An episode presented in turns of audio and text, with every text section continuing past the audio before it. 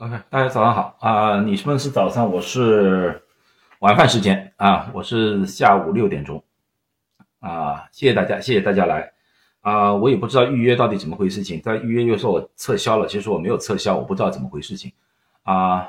大家好，大家好啊！对我是在美国，对对对对对，有有很多的时差，所以很多是个预约上的时间，我到现在还没搞清楚，他到底是给我的是北京时间还是我的美国时间，而且他我不知道他美国给我的是东部的时间呢。还是给了我的西部时间，我都搞不清楚啊，搞不清楚啊，还没开始，呃，再等几分钟吧，啊，闲聊一下吧，就说说我们的我的兴趣爱好吧。上面这张照片啊，是我做的一个木工活来的啊，呃，我的业余的兴趣爱好就是做一点木工啊，这个也不牛吧，因为因为这个东西也是用了。啊，自学啊，也没有老师，自自己学，买了一些工具。如果以后大家有兴趣的话，我可以在啊讲医学的同时呢，和大家谈谈我怎么玩木头的。啊，其实玩木头很挺好玩的，可以培养自己的一些啊审美啊，也可以培养一些自己的耐心啊。因为这种木头这种东西啊啊，它它有活力的，因为这木木头啊和那个金属不一样啊，金属啊它里面有一种天然的花纹。木头啊，它有自己的天然的花纹，而且有自己天然的颜色啊。如果说是能充分的利用这个木头的呃特性的话，可以展现出很大的魅力。而这个作品，我现在你们看到这个作品，其实用的材料很简单，就是你们外面建筑工地的三夹板，就是个三夹板，用三夹板做的啊啊，这个没有没有什么。那么下面一幅呢？就不一样了。下面一幅呢，就是要要要要选择不同的木头了。这一幅，啊，这幅呢，就是要用正式的木头来的了。啊，这个正式的木头呢，这个里面我一共用了四种不同的木头。啊，因为不同的木头啊，它有不同的颜色，然后呢，我可以完全用这个颜色去代表。啊，那个。但你们所看到这个黄色，这个是最最常见的一种木材来的了，任何一种都有木材来的。而红的呢，我用的是那个红色的那个，我们叫那个 oak 来的，就是呃橡树来的啊，红色橡树来的。然后呢，这个下面这个咖啡色的呢，我是用的那个呃核桃木。啊，一种一小串一小段的核桃木啊，就这么样子。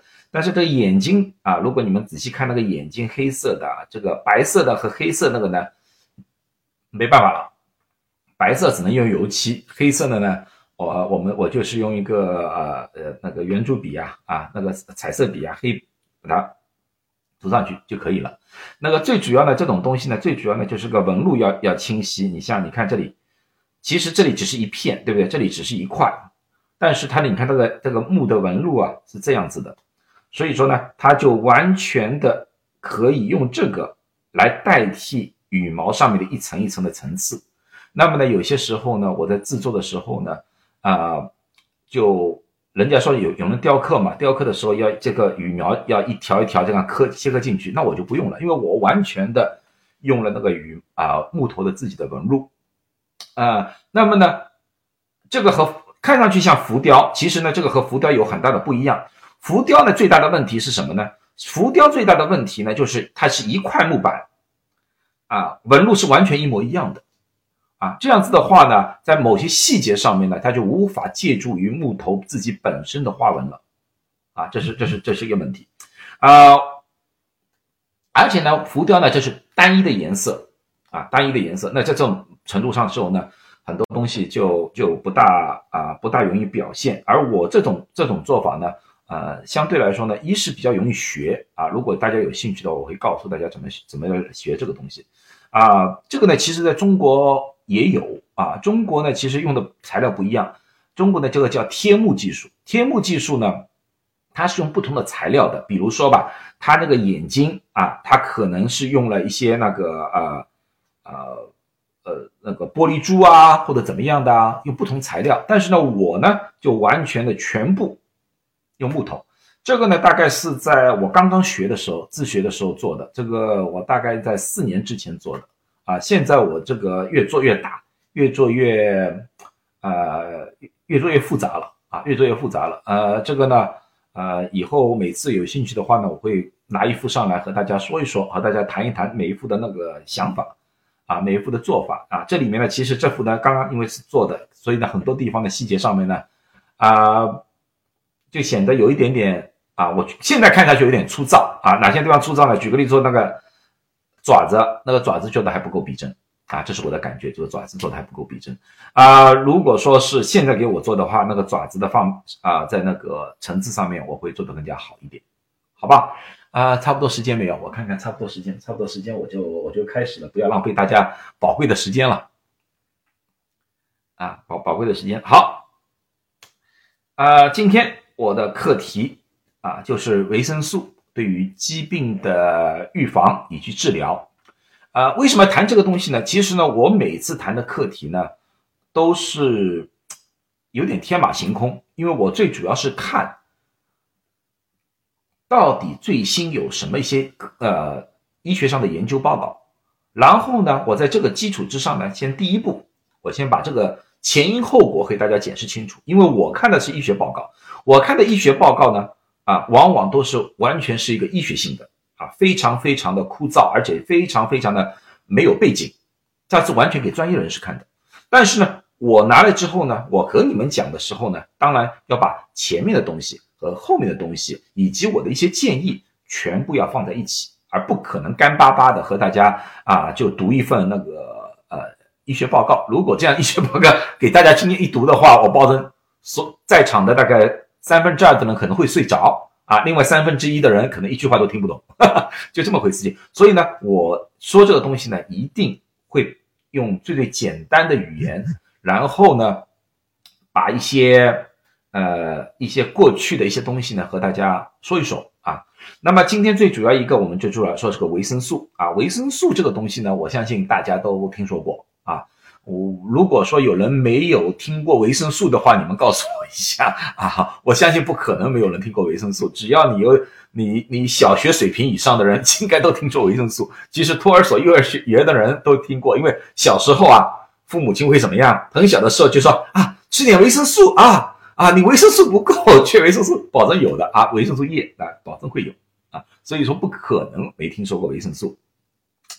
维生素这个东西呢，先。讲讲维生素的历史，啊，维生素历史呢，一分美国的历，呃，欧美的历史和中国的历史。维生素最早提出来的时候呢，是一九一二年，是一个波兰的科学家、化学家提出来的。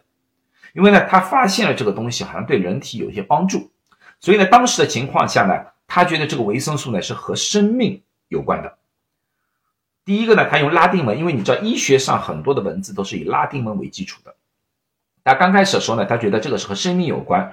所以呢，他放了一个名词叫 Vita，V I T A，Vita 呢就是生命的意思，拉拉丁文里面生命的意思。然后呢，他发现这个物质里面呢有氨的成分，所以呢，他叫那个 Amine，Amine 就是氨的意思，在拉丁文里面。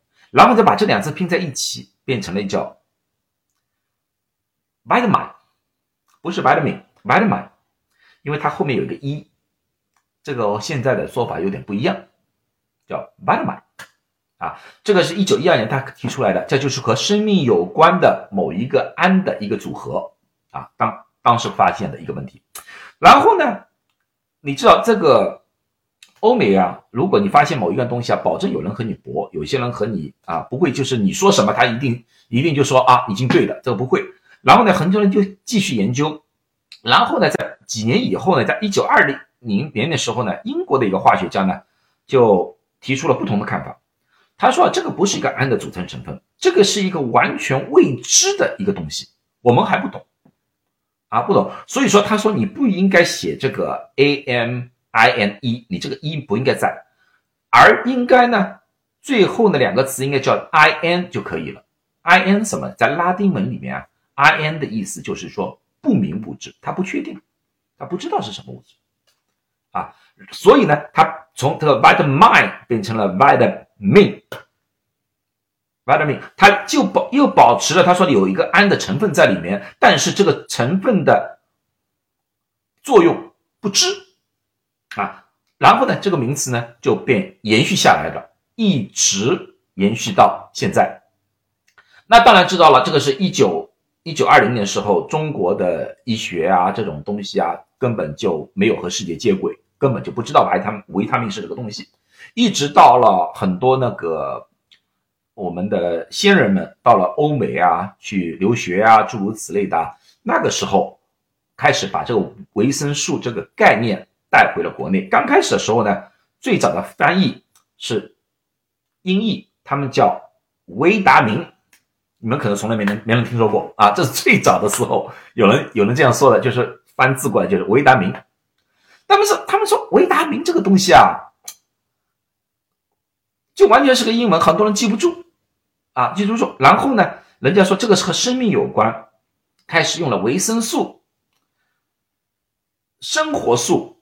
和维他命这三个词相对来说后来用的比较多，到最后呢是维生素和维他命这两个被广泛的使用。为什么？因为我们华人啊用任何词的时候啊都讲究要有含义啊，哪怕翻译过来的词也有一点含义。维生素当时的意思就是他们说维生素很很好。为什么维生素？维生素就是维持生命的营养素，这个是好东西啊。维生素，那么你说维他命也不错啊，就是唯有它才可以保病啊，你没有这个就保不住病啊。所以这两个是同一个概念来的，只是在不同阶段、不同人在使用这个啊。所以说，维生素和维他命这两个词，你可能在不同的文献里面看到不同的这样的翻译。其实是完全一模一样的东西来的啊，只是不同的叫法，因为他们都是从英语那边啊，或者说拉丁文那边转变过来的啊，这就是一个维生素的一个大致的历史吧，大致历史。那么大家需要看一看维生素这个东西啊，从它开始到现在，已经成为了一个销售非常了不得的一个产品。你知道一个你你告诉我，整个美国每年销售额啊，现在是三百亿美元。我相信中国国内还要多啊，当然是人口量多。第二，你们想想看，这几年先别说了，在疫情之前出国旅游带回去的手信啊，带回去除了那女性买包包啊。啊，这种东西另当别论。如果给老人家的或者小孩子的买最多的是什么？钙片、维生素，而且很多人喜欢去 Costco，一买一大瓶，又感谢分量很足，又不会花很多钱，因为你知道买一个包包，你最起码几百块美金，而这一瓶维生素有时候这就十几、二十。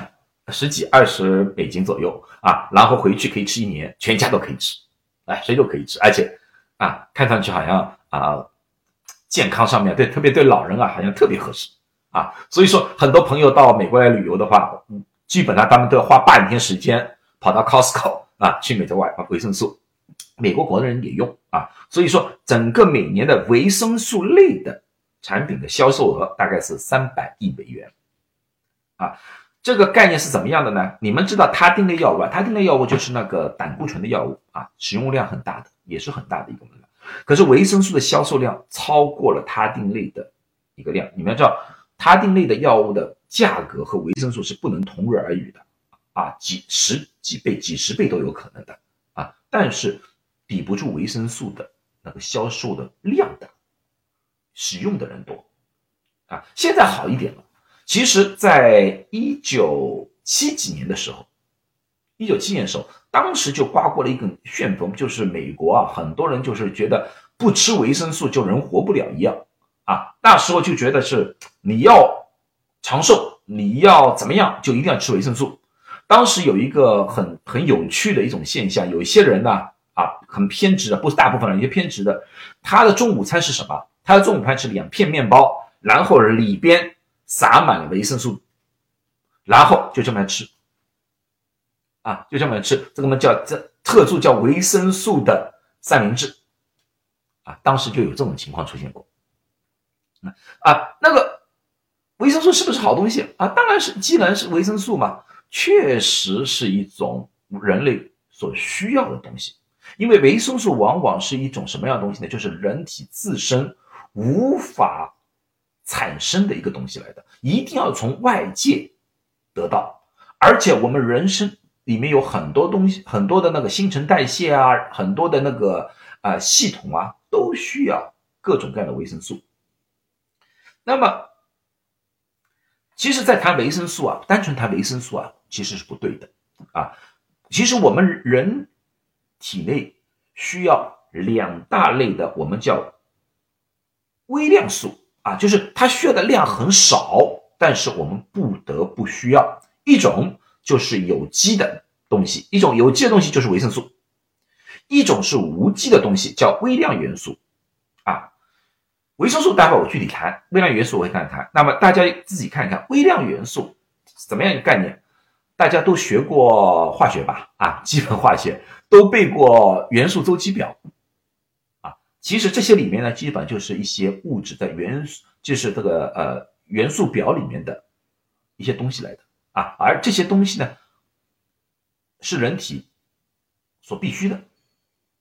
啊，这个呢就是微量元素，它不是有机物，它是无机物来的。啊，随着科学的越来越发展，我们对这些东西的认知也就越来越越广泛，或者说越来越明确。那么呢，接下去呢，我就和大家总结一下那些维生素到底有什么作用。从维生素的角度来看的话呢，我们刚才已经看到了，就是维生素分维生素 A、B、C、D、E、K 啊，里面其实你需要为什么要缺了一些一些数字啊？其实有些数字呢缺缺了之后呢，其实过去有人提出过，后来呢发现呢这个其实只是过去另外一种维生素的一个变种来的啊，或者怎么样的，所以有些有些就是没有，基本上就没有说下去了。现在最主要的呢就是。维生素 A、C、D、E、K 啊，这里我们看到 A、C、D、E、K 加上维生素 B，B 有好多种，待会有另外一张我会告诉你 B 有没有。好，那么我具体的一个一个告诉你啊，一个告诉，第一个是维生素 A，A 呢，我们觉得就是主要的是和人的视力有关，和眼睛有关系啊。如果说维生素 A 不够的话，就会出现夜盲症、干眼症。就是眼睛发干，晚上啊模模糊糊，看不清楚，啊。而维生素 A 从什么地方来？大家要知道，那我这里写的是红萝卜，其实有些地方我们叫胡萝卜也可以啊，就是那种颜色的红萝卜。其实它最主要的，除了那个鱼肝油以外，其他的植物你要发现它的颜色相对来说偏红的，基本上。都有维生素 A 在里面，啊，颜色略微偏红啊，或者说金黄色的这种颜色的，你们看看这些地方，基本上都会有一定程度的维生素 A 在里面，啊，那么第二种是维生素 C，维生素 C 大家听的可能最多了啊，研究最多了。维生素 C，维生素 C 呢，啊，这个东西呢是一种酸液来的，一一种酸性来的，啊。从维生素呢，从溶解上来看的话，维生素会有两种，就是从两种，一种是水溶性，一种脂溶性的。水溶性的就是溶解于水，一种脂溶性的呢就会储存在脂肪里面。那么我们大家知道，啊，人体的新陈代谢是这个样子的，我们喝水，啊，然后从尿液里面排掉。如果说这个维生素是水溶性的，那么大家想一想会会什么样情况？你喝水了，就和小便一起走掉了。所以说，水溶性的维生素，我们需要不断的去给或者不断的吃服用，那么才能保持我们体内一定量的这类的维生素。脂溶性的就不一样，脂溶性的你可以一口气吃一点啊。举个例子说，你胡萝卜，你可能一整天。就像个小兔子一样，一整天吃胡萝卜啊！那个，那当然我不建议这样子，但是就是说，你可以一口气切很多胡萝卜啊，然后这些胡萝卜的那些素就可以储存在人体的脂肪里面，然后你过一段时间你没有的话，你可以慢慢的释放出来，啊，就这点好处，啊，这点好处。但水溶性就不行，它储存不了，它马上会排掉。那买了？那么维生素 C 它是个酸来的，所以一般是酸性的食物里面基本都有，像橘子啊、柠檬啊、各种水果啊都有，都有。啊，如果说你没有这些水果，新鲜的水果，酸性的东西，就举个例子说，像那些船员啊，里面没有新鲜水果，没有什么的啊，每天吃肉的这种东西，它就有容易造成坏血病啊，坏血病这个东西。那么来，接下去是维生素 D。啊，维生素 D 这个东西呢，啊，大家可能听说很多，一是对免疫功能有有好处，另外呢是对骨骼有很大的好处。所以说，老人在吃那个，呃，吃钙片的时候，我们基本上就说要吃维生素 D，因为你没有维生素 D 的话，那钙啊，哪怕吃进去和大便就排掉了，它吸收不了。啊，维生素 D 可以口服的，另外一种还有办法是什么？是阳光照射，晒阳光。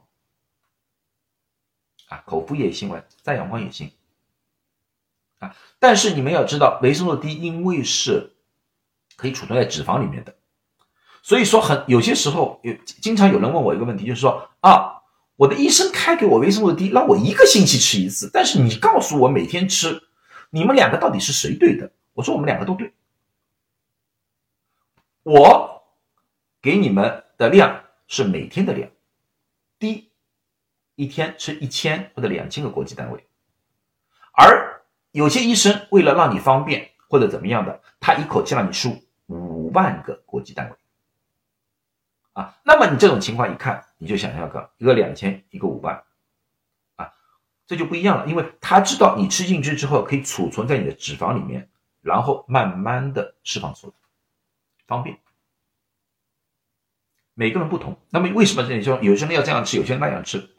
看每个人的情况不一样，每个人的情况不一样啊，要看医生。特别对那些维生素 D 特别低的人啊，我们可能有一些不同的一些方法来的啊，要听医生的主就可以了啊。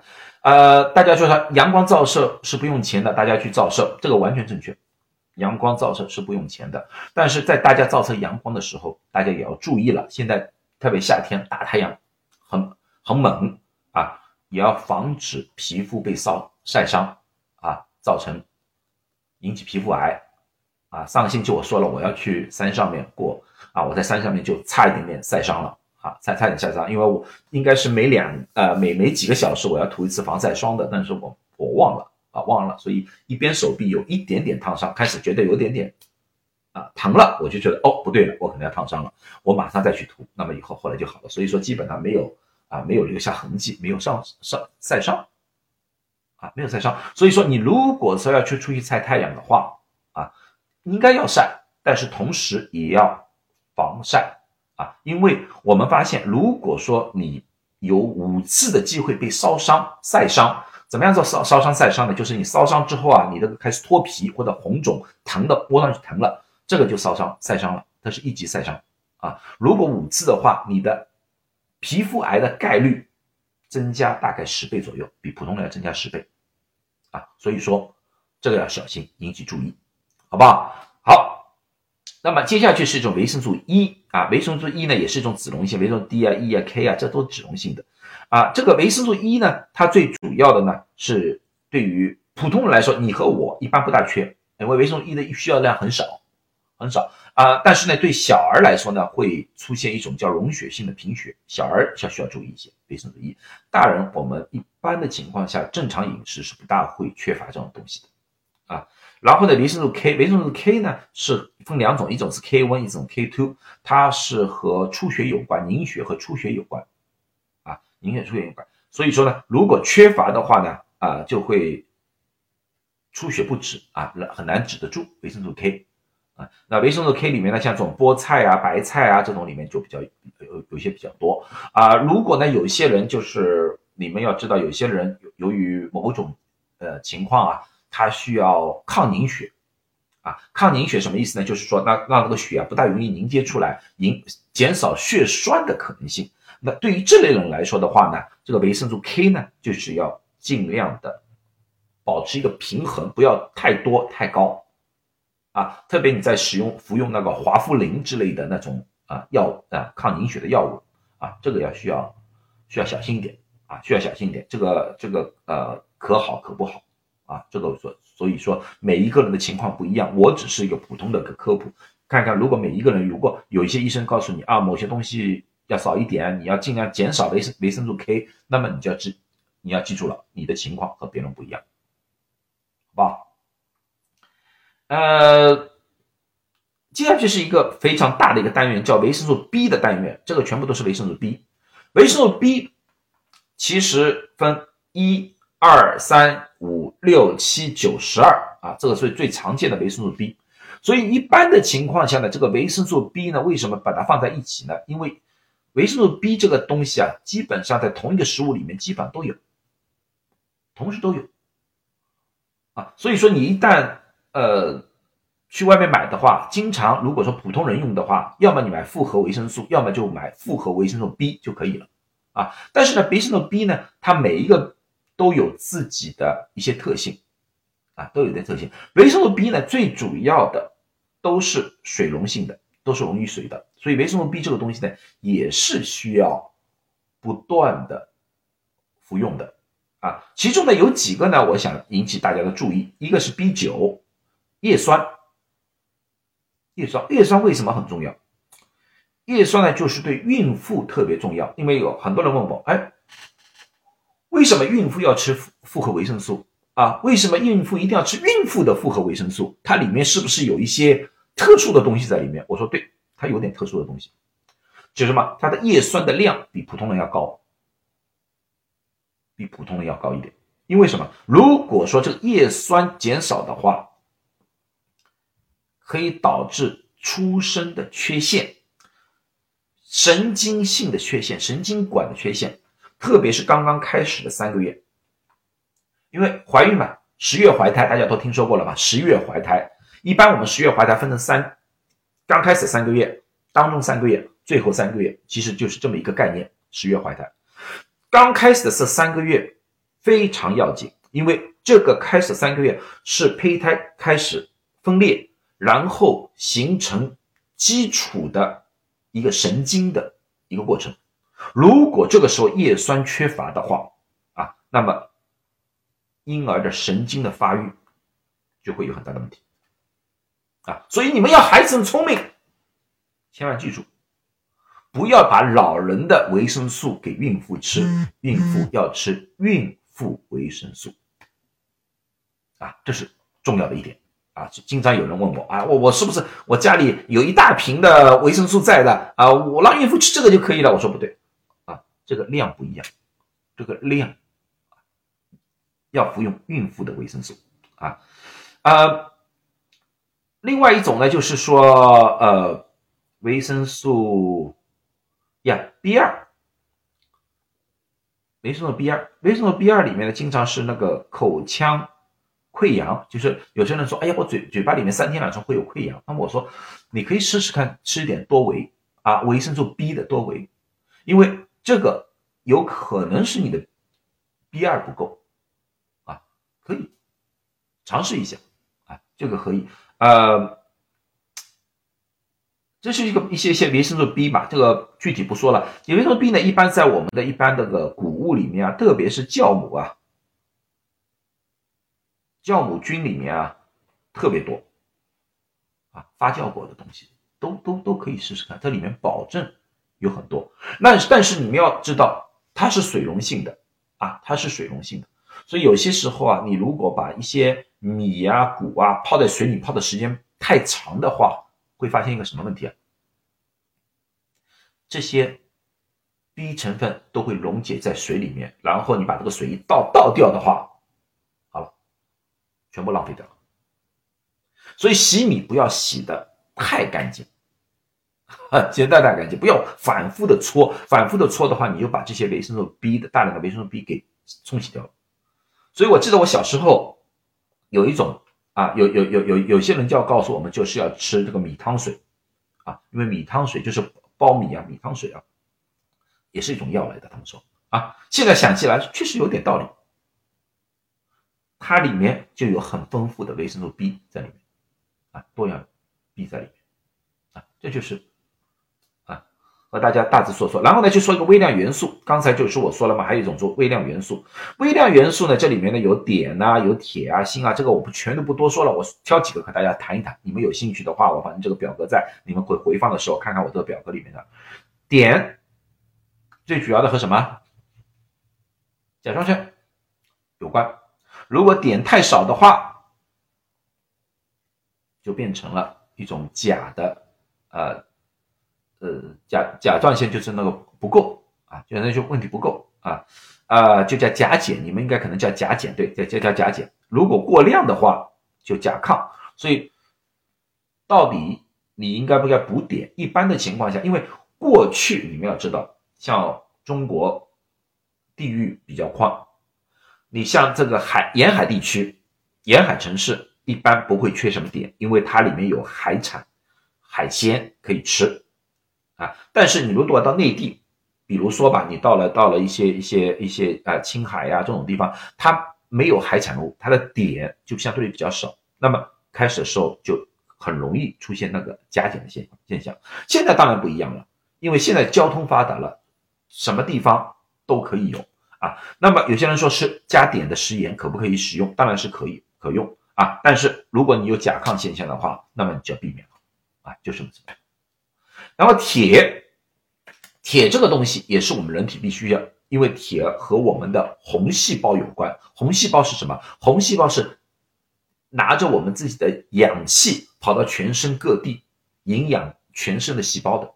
啊，这是铁的功能。如果铁减少的话，那么我们变变成一种缺铁性的贫血啊。然后呢，人体就需要各种各样的呃问题了，就出现各种各样的问题了啊。好，那么铁过量当然也不行，铁过量也不行。一般的情况下很难造成一种铁的过量。铁的过量，那么有些人说啊，我吃呃，我喝牛奶啊，吃牛肝啊，牛排当然都好，但是有些人说我不想吃这些东西，因为什么？胆固醇太高。那我说好，没事。刚才有人在说了，我现在想了，把家里的不粘底锅全部扔了，或者说留一个两个，尽量用铁锅，尽量用铁锅。中国古代都是用生铁锅，我觉得这个很好。而现在，我们为了贪图方便，为了那种做东西不粘底，用那些不粘底锅，其实对我们没有什么好处。铁锅特别在酸性的情况之下的话，它会释放出很多的铁元素，对我们来说是很大的一些好处来的。当然了，有些人说，举个煎个蛋，如果用铁锅的话，很容易粘住，要放很多油，当然也不好啊。你说用不粘底锅，这个我不反对。但是对有一些东西来说的话，你完全可以用铁锅。举个例说嘛，番茄炒蛋，你把蛋炒好了，你和番茄放在一起，你完全可以用铁锅把它完成。而且番茄是有带一定酸性的，这种情况之下的话，哎，它就有一定铁元素进去。啊，呃，很很多患者过来告诉，哎呀，我我缺铁啊，可是我又不想吃铁片。啊，因为有铁的药片的，因为铁的药片会什么问题啊？铁的药片里面有一个问大问题，会便秘，造成便秘。啊，所以说你买一个高质量的、优质的一个铁锅太好了，啊，而且啊，我这个人因为我刚刚到美国的时候啊，就是和大家随便聊聊吧。刚刚到美国的时候，我是半工半读啊，我就在呃餐馆里面做，所以从师傅那边学了一些怎么样啊烧煮的方法，其实。好多人问我怎么样煎出好的牛排，铁锅是最好的牛排。你把牛排每一面厚厚的这么厚的那个牛排，你每一面滚烫的锅的时候煎两分钟一遍，然后直接因为它是铁锅嘛，直接可以放在烤箱里面，在烤箱里面烤，根据你自己要求啊。你如果想深一点的话，五分钟；如果想熟一点的话，八分钟。拿出来，盖子盖着，再放两三分钟，拿出来，你保证和餐馆里面做出来的一模一样。一模一样，就这么简单，而且你根本就不用换锅，直接拿进去往里面一放就可以了。当然了，里面还有点技巧，如果有兴趣的话，我和大家聊一聊啊，聊 聊一聊这个比较好，可以可以和大家啊闲聊一下。但是这这个铁很重要，贫血啊，很多人会被，特别是女性，特别是女性，听我一下，很多如果你不怕粘底的东西，可以考虑一下用铁锅。啊可以断电话，然后呢，就是这个新新的这次那个新冠啊，很多人就是我我我一直告诉大家，啊啊，那个锌是帮助人的那个免疫能力的啊，免疫能力的。如果锌过低的话，可能造成免疫能力低下啊。但是这个锌也同样知道，你如果锌如果过量的话，吃的太多的话，会什么？它会阻挡其他微量元素的吸收，包括铁的吸收和铜的吸收。那这样子的话，所以说任何东西都要平衡，都不要过分。这个到最后我会详细的和大家谈一谈这个问题啊。所以说这些里面，其他这些我其他那些微量元素我就尽量少说，我不想浪费太多时间，大家都可以去看一看啊。你们可以根据我这张图里面的这些东西啊，你们可以百度一下或者怎么样的啊，你们去看一看，到底是不是缺乏啊？因为一旦缺乏的话，你们也看到会造成各种各样的疾病。这也就是微微生维生素和微量元素对我们人体来说是必不可少的一些东西来的，它需要的量不多，都是非常微小的微量，但是没有就是不行啊。所以长期以来，长期以来，当我们发现维生素之后，大家一直都觉得维生素这个东西是个好东西来的，但是。由于这个东西是好东西，很多时候会造成一个什么情况？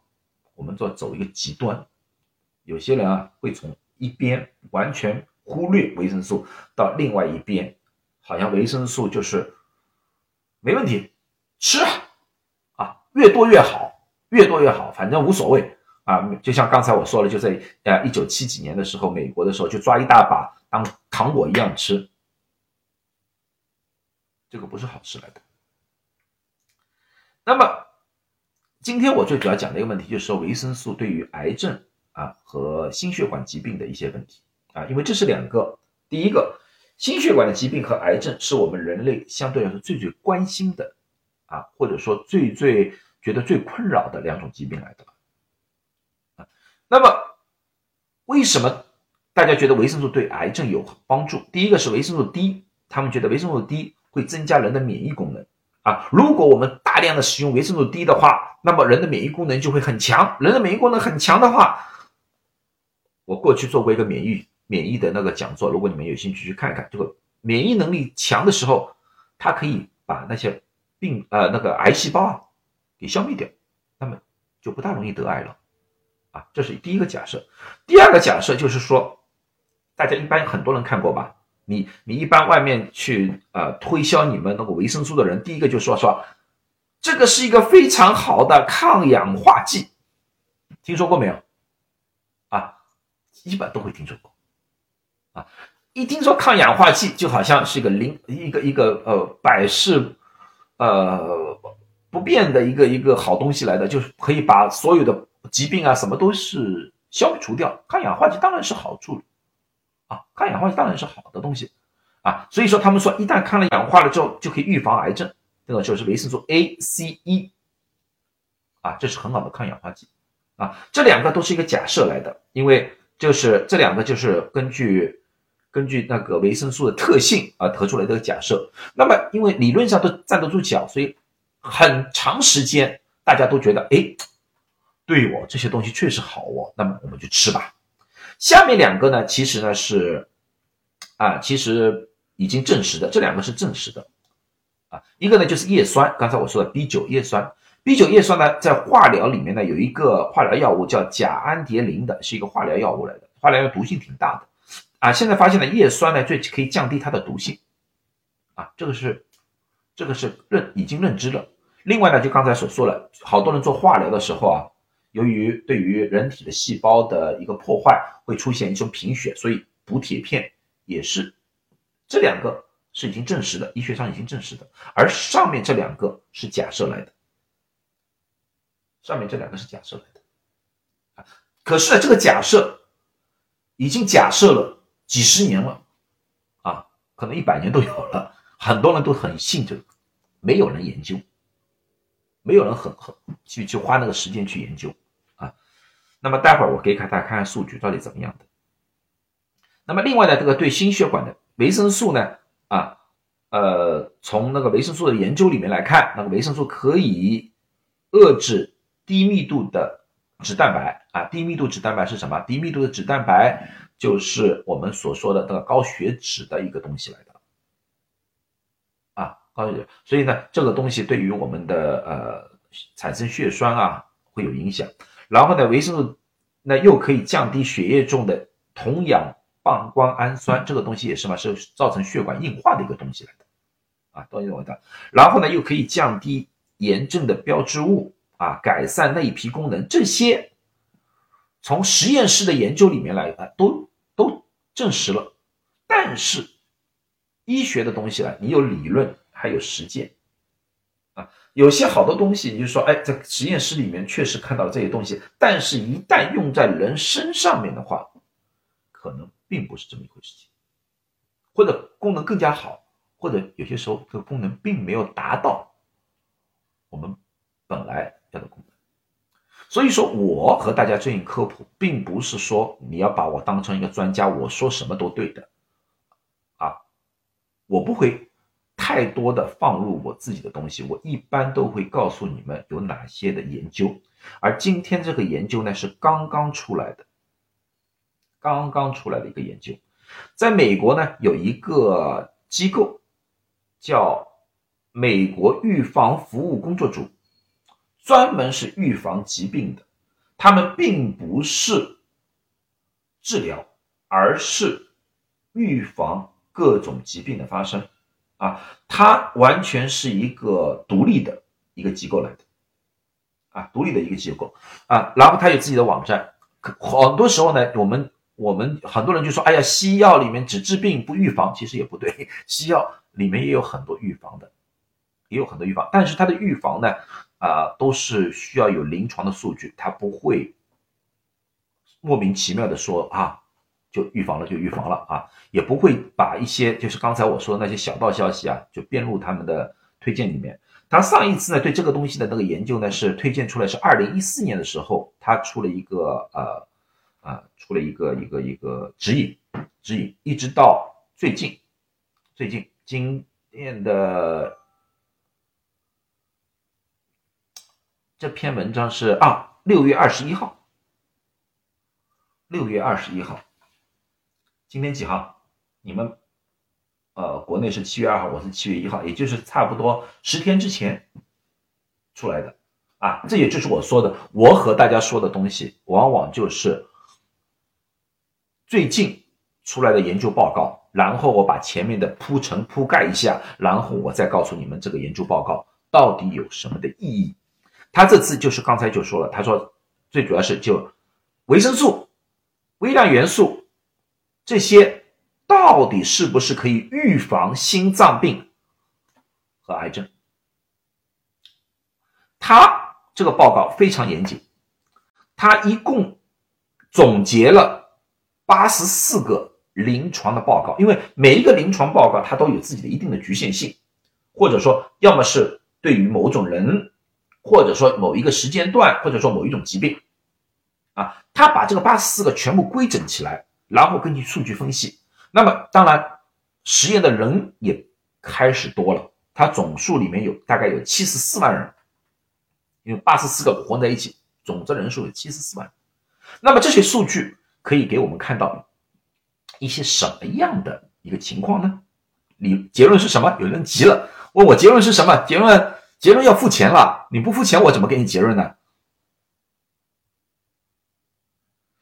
玩笑了，好，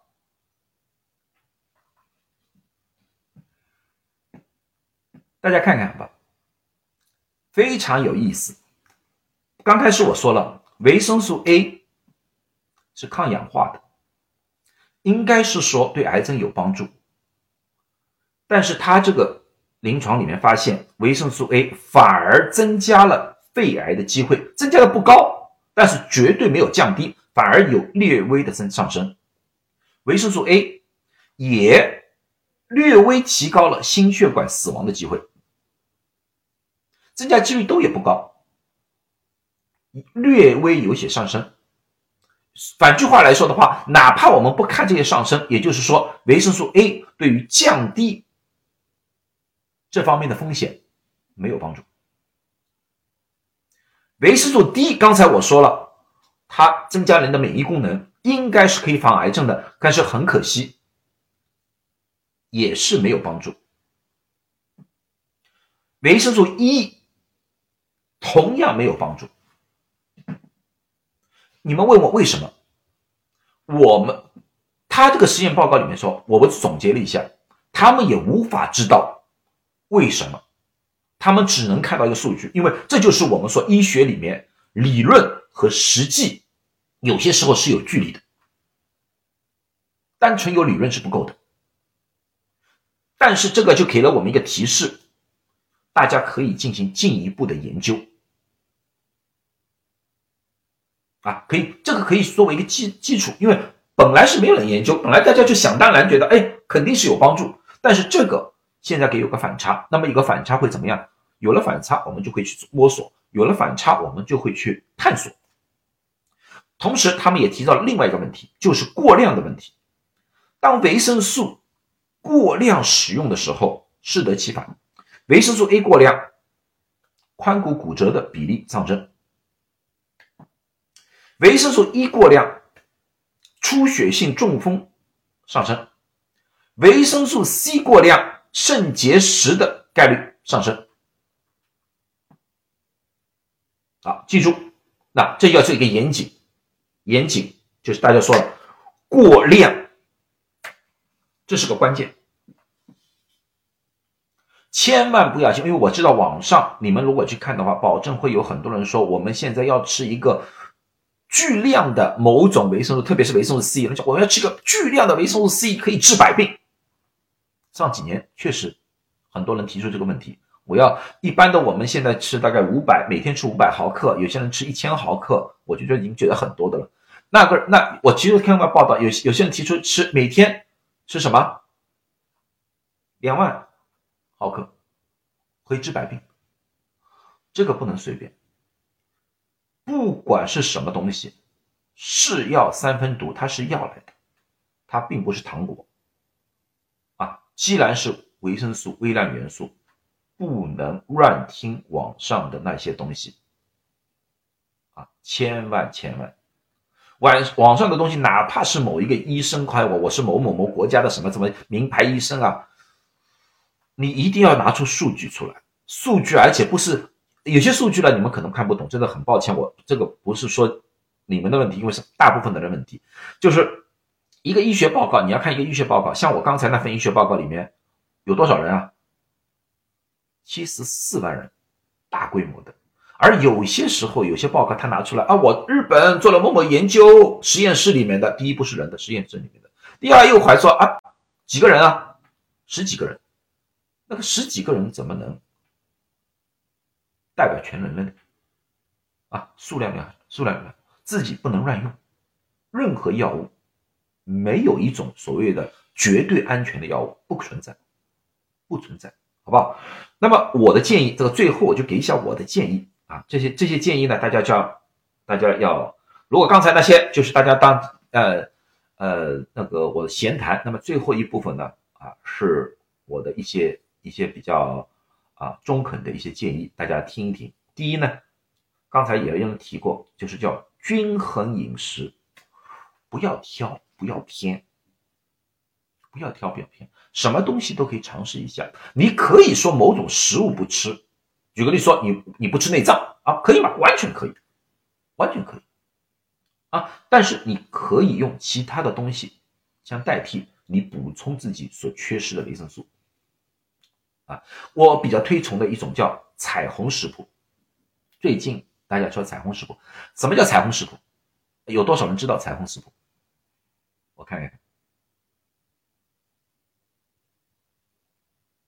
啊，就就是大家不要记住，不用记住，哎，什么食物有什么？颜色，用颜色来区分。啊，不用去记住哪一种颜色里面有什么维生素，不要。啊，用颜色，一般我们分成这几个颜色。第一种是红色，红色里面有什么？刚才我去告诉大家了，胡萝卜素，红色的。然后是金黄色的，然后是黄色的，然后是绿色的。绿色里面什么？叶绿素。啊，然后再加一点一些比较小少的颜色，像紫色，像啊蓝莓啊。啊，这种东西啊都可以。其实里面还少了一个颜色，是什么颜色？啊？白色，白色，白果啊这种东西啊，啊，白豆啊都可以在里面。你把这几个颜色给吃全了，你基本上维生素也全了。记住，我说的是彩虹食谱，不叫彩虹素食食谱，我没有说素食食谱。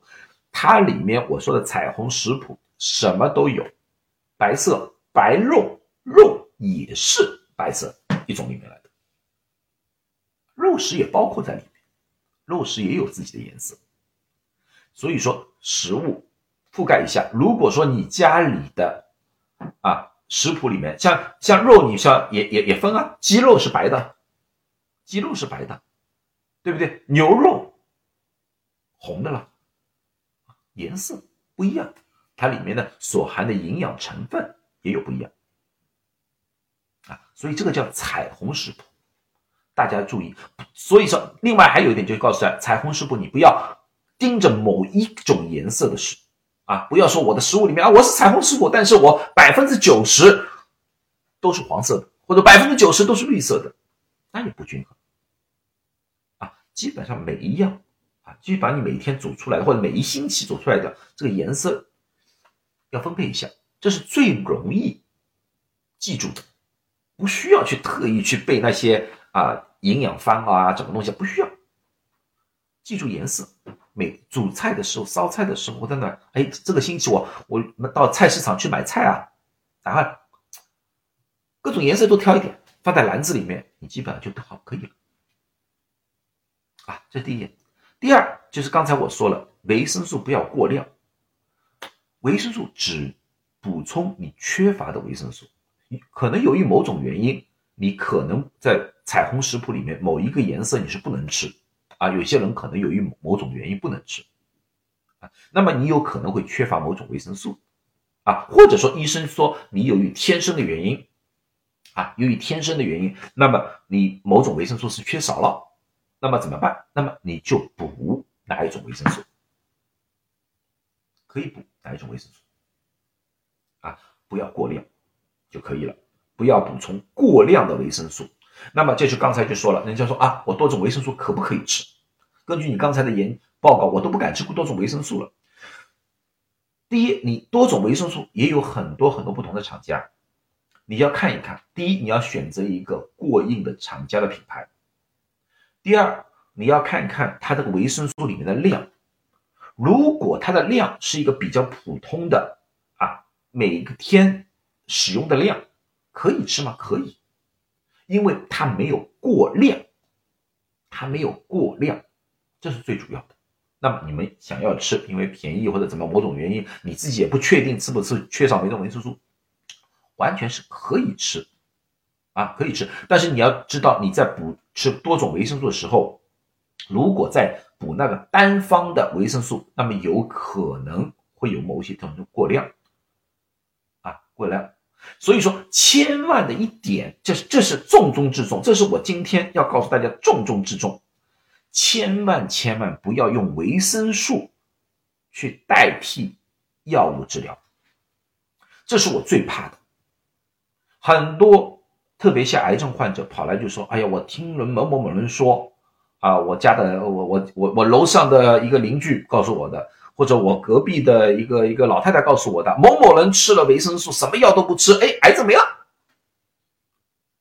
你研究过吗？你真的见过那个人吗？你真的知道那一个人真的是什么药物没用吗？我最怕的这种情况，最怕最怕这种情况，所以说。”千万不要用维生素去代替普通的治疗性的药物，这不可以放在同一个位置上面的。包括现在现在现在这个网络很发达，现在网络非常非常发达，保证会有各种各样的说法。你现在去砸一个维生素 C，你去看啊，它会有各种各样说法，有一些人还特意举出了某某某某某某专家说的。说实在话，那些专家。你真的去问那些专家，那些专家说，我并不这样说的。其实像今天我这样说的，我今天做了手同的东西，有如如果有些人故意歪曲的话，会怎么样说啊？哎，说江博士说的啊，维生素不能吃，吃了会得病。我是这样说的吗？不是，我说的是维生素过量可能会有危害。有些时候，有些人不懂，没有听我。像今天我这个讲座做了大概一个小时了，没有听我前半部，就听到后面一两句话，断章取义，然后又传输给别人，这种情况下是很危险的。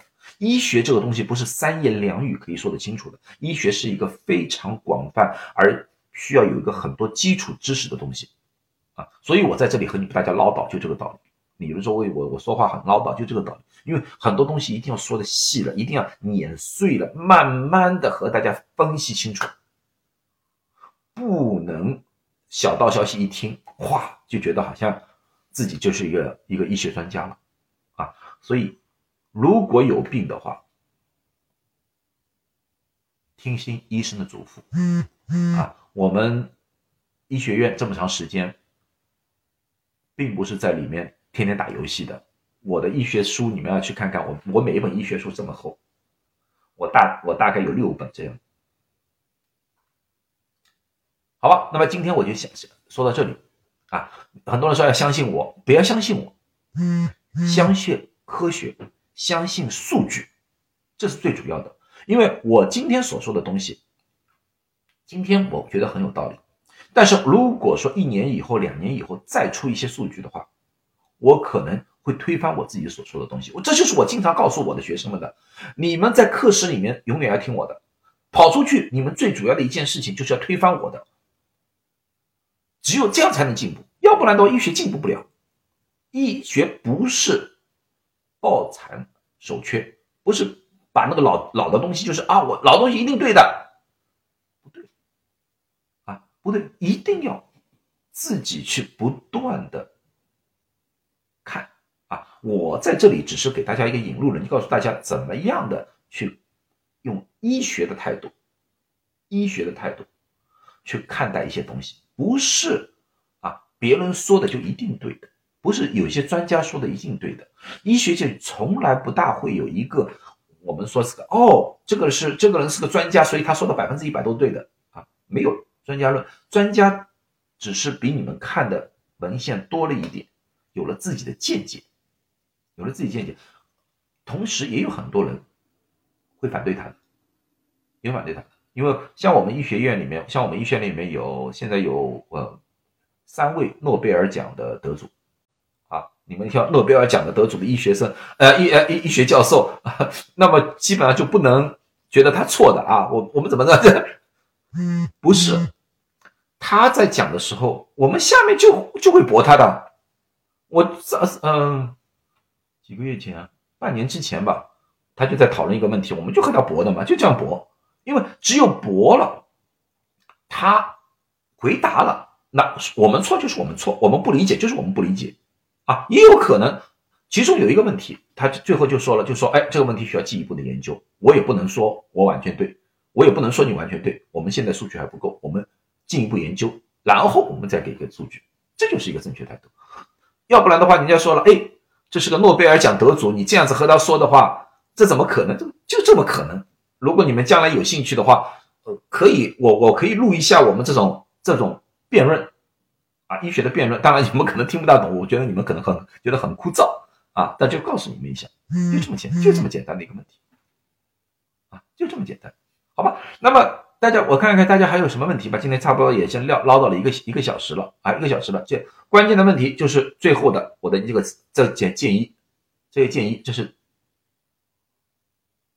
啊，这些这些大家要好好的好好的啊听一听，好好的了解一下，不要道听途说，特别是一些老年人啊，不要被一些传销的人给骗了，就是说，哎呀，我吃什么就这个怎么怎么样好，怎么样好啊，自己的药都可以不吃了，那第二天觉得，哎呀，我身体就是个什么啊，呃，觉得很很好，有好多时候是心理心理上的问题啊，感觉说感觉心里，哎呀，好舒服啊，这两天我吃了他的那个，我我好像是可以上山打老虎啊，这种，这个完全有些时候是心理上的问题啊，心理上的问题，嗯。那么我也想知道了，就是下面你们想让我谈谈什么东西？我每个星期都会谈谈，啊，我不知道大家大家想听听什么呢？我基本上什么领域的医学上的任何领域的东西我都可以谈啊。接下去我会呃各种治疗的我都会谈啊。如果新冠有变化，我也会谈谈新冠；没有新冠的话，我也谈谈它。那么现在我就可以大家总结一下这个新冠的情况吧。如果说是在美国的话啊，美美国呃这个新冠，美国现在呢就是。从五月中开始到现在，案例一直相对比较平稳，基本上平均每天大概十万例啊，十万例的案例啊，死亡人数呢还在持续下降当中，死亡人数现在大概是平均每天大概两百六十人。基本上平均两百六十人，呃，死亡人数还在下降。另外呢，美国的那个统计方法呢和其他国家有一点不一样啊。美国的那个统计方法呢，就是说你只要阳性啊，不管什么样症状，它都属于属于确诊啊，都属于确诊啊。所以说这个数字可大可小，所以不清楚。现在可是现在大家好像对感染已经没有多大的一个兴趣了啊，基本上都我不能还不能说那个全民免疫啊，没达到全民免疫啊，只能说他就大家觉得好像。就是一场感冒一样，啊，医院里面也是这样感觉，就是感冒一样啊。有部分的人会严重啊，严重的比例现在是越越来越下降了啊啊，就这么一回事情。我四四周围大好多人感染了，很多人感染了，但好多人就刚开始的时候也是着急，后来过两天就说哦，就这么回事情，OK，算了，就这么回事情了啊，对的啊。然后第二个呢，就是个猴痘的问题，猴痘我估计大家也听说猴痘，猴痘那个情况呢还在持续的恶化当中。啊，整个世界上呢，现在发现的案例大概是五千多例啊，五千多例啊。最和大家息息相关的呢，就是这个五千多例里面呢，已经在亚洲的很多地方出现了，包括的新加坡啊、中国台湾的，还有韩国，好像都都有案例了啊，都有案例了啊。中国国内呃，至今为止我没听说有案例，但是啊，周边地区很多地方啊，有个有了有了猴痘案例。那至今为止我还没听说有猴痘的死亡的案例，但是我要知道，猴痘像天花一样可能。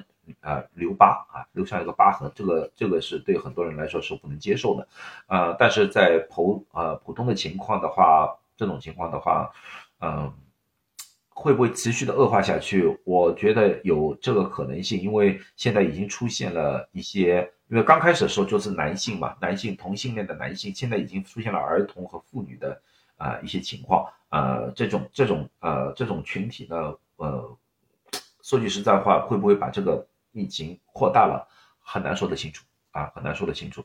所以呢，不能掉以轻心啊，不能掉以轻心。所以呢，我们当我们去和别人进行比较密切的肢体的接触的时候，啊，肢肢体接触的时候，特别是一些啊和一些陌生人的一些啊肢体接触，比如说吧，我我。有很多人说性行为，其实先不谈性行为，就是你们到的公共浴室里面去啊，或者说一些呃游泳池啊，特别是大家可能会肢体接触的地方啊，需要小心一点点啊，需要小心一点点啊。它应该不会像新冠一样，因为至今为止你们看啊，到现在为止从啊这么长一段时间了，整个世界才有五千多例啊，说明它的传播的速度，就是我们所说说的传染性，这个 R n 啊，这个很低。R n 很低啊，现在的 R n 这个 R n 的这个传染率大概这个数字大概是在一到一点二之间，一到一点二之间啊。但是你要想想看，这次这个奥米克戎的传染性的话阿诺的传染性的话是十以上，也就是说它传染性是这个猴痘的十倍以上啊。这个这个啊不能同日而语啊，不能我我们不觉得会像新冠一样啊这样的传播，但是会传播啊，但是会传播啊。猴痘怎么样预防？猴痘最好的预防就是不要接触患者啊，包括那些结痂的那些患呃那个那些患者，就是他哪怕结疤了这个东西了，那个那个疤上面还是有病毒，这个病毒还是会传染的啊，这个这个这个需要小心。所以说，在和陌生人接触的地方，公共的场所有可能和陌生人接触的地方，尽量尽量避免啊，这是最主要的一些问题，呃。其他的还有什么问题吗？这这是最近的一些一些一些消息，我就和大家分享一下。那么这样子吧，下个星期我还是会说啊，下星期我还是同一个时间我会会会说啊，下星期我再想想看，我想说一个什么东西，说一下我的那个专业吧，啊，就是我的那个我是学药学的，那么我就说一下，呃，癌症啊，说一个癌症，癌症什么呢？你们一般都听说过靶向药物吧？啊，很多人应该听说过靶向药物，多少人对靶向药物是了解的？啊？听说过啊，很多人听说过，我知道很多人听说过，有多少人了解啊？到底是什么靶向药物？靶是什么样的靶向啊？下次我就谈谈这个怎么样，好不好？啊啊，因为社会？为什么需要呢？因为大家要知道，癌症这个东西了，和我们息息相关。我们所有的人人生当中，必然会接触至少一个癌症患者，这是逃不掉的。逃不掉的，而现在的治疗的方法，从过去的放疗、化疗、手术，逐步的转移到了靶向药物和免疫治疗啊，这两个我会分开说，要不然都来不及啊。靶向药物和和那个啊，这个呢，对于大家来说，其实是一件非常非常好的一件事情啊，非常好的一件事情。呃，一般的情况下，像过去，我就个举一个实际例子吧，我母亲啊，我母亲在二零零零年的时候啊。这个检查出是肺癌转移性了，全部转转移到脑了，骨头里面了。当时的情况之下的话，如果没有靶向药物的话，当时的情况下就告诉他只有半年时间，半年时间，啊！但是那时候是第一批的第一代的靶向药物出现，而且那时候还在临床上面，临床上面啊，因为我们知道我们去去做了那个临床测试，最早的一批人用上了靶向药物。啊这种大面积的扩散，我都无法想象。我母亲活了两年，活了两年，这是我无法想象的啊！所以当时我就觉得，哇，这个是很了不起。所以说，我们治疗癌症现在的目标是什么？我们不可能消灭癌症啊！我们没有说过了，我我我说的很清楚，就是啊，你这个癌症要消灭啦，怎么样这治愈啦？这个要求提的太高，要求提的太高。现在我们要求是什么？听着啊，有一个人说脚气脱皮缺什么？脚气脱皮不是缺什么东西，而是啊真菌感染啊，是一种菌的感染啊啊！现在我们最主要的一个目标啊，对和平共存，就是把癌症治疗成慢性病，对带瘤生存。慢性病就像高血压、糖尿病和高胆固醇一样，如果把它治成慢性病。因为我们要知道，第一点，大家我们要不要抱一个幻想，就是我们可以长长生不老，永远不会老死，这个不可能，我也会死，你也会死，谁都会死，这这不可能有人长生不老的啊！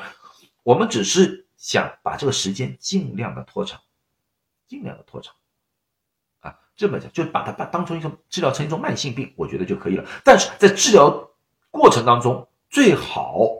不要让大家就像有些人说化疗加速死亡，其实化疗也不是加速死亡。这个我有以后会详细的和大家说。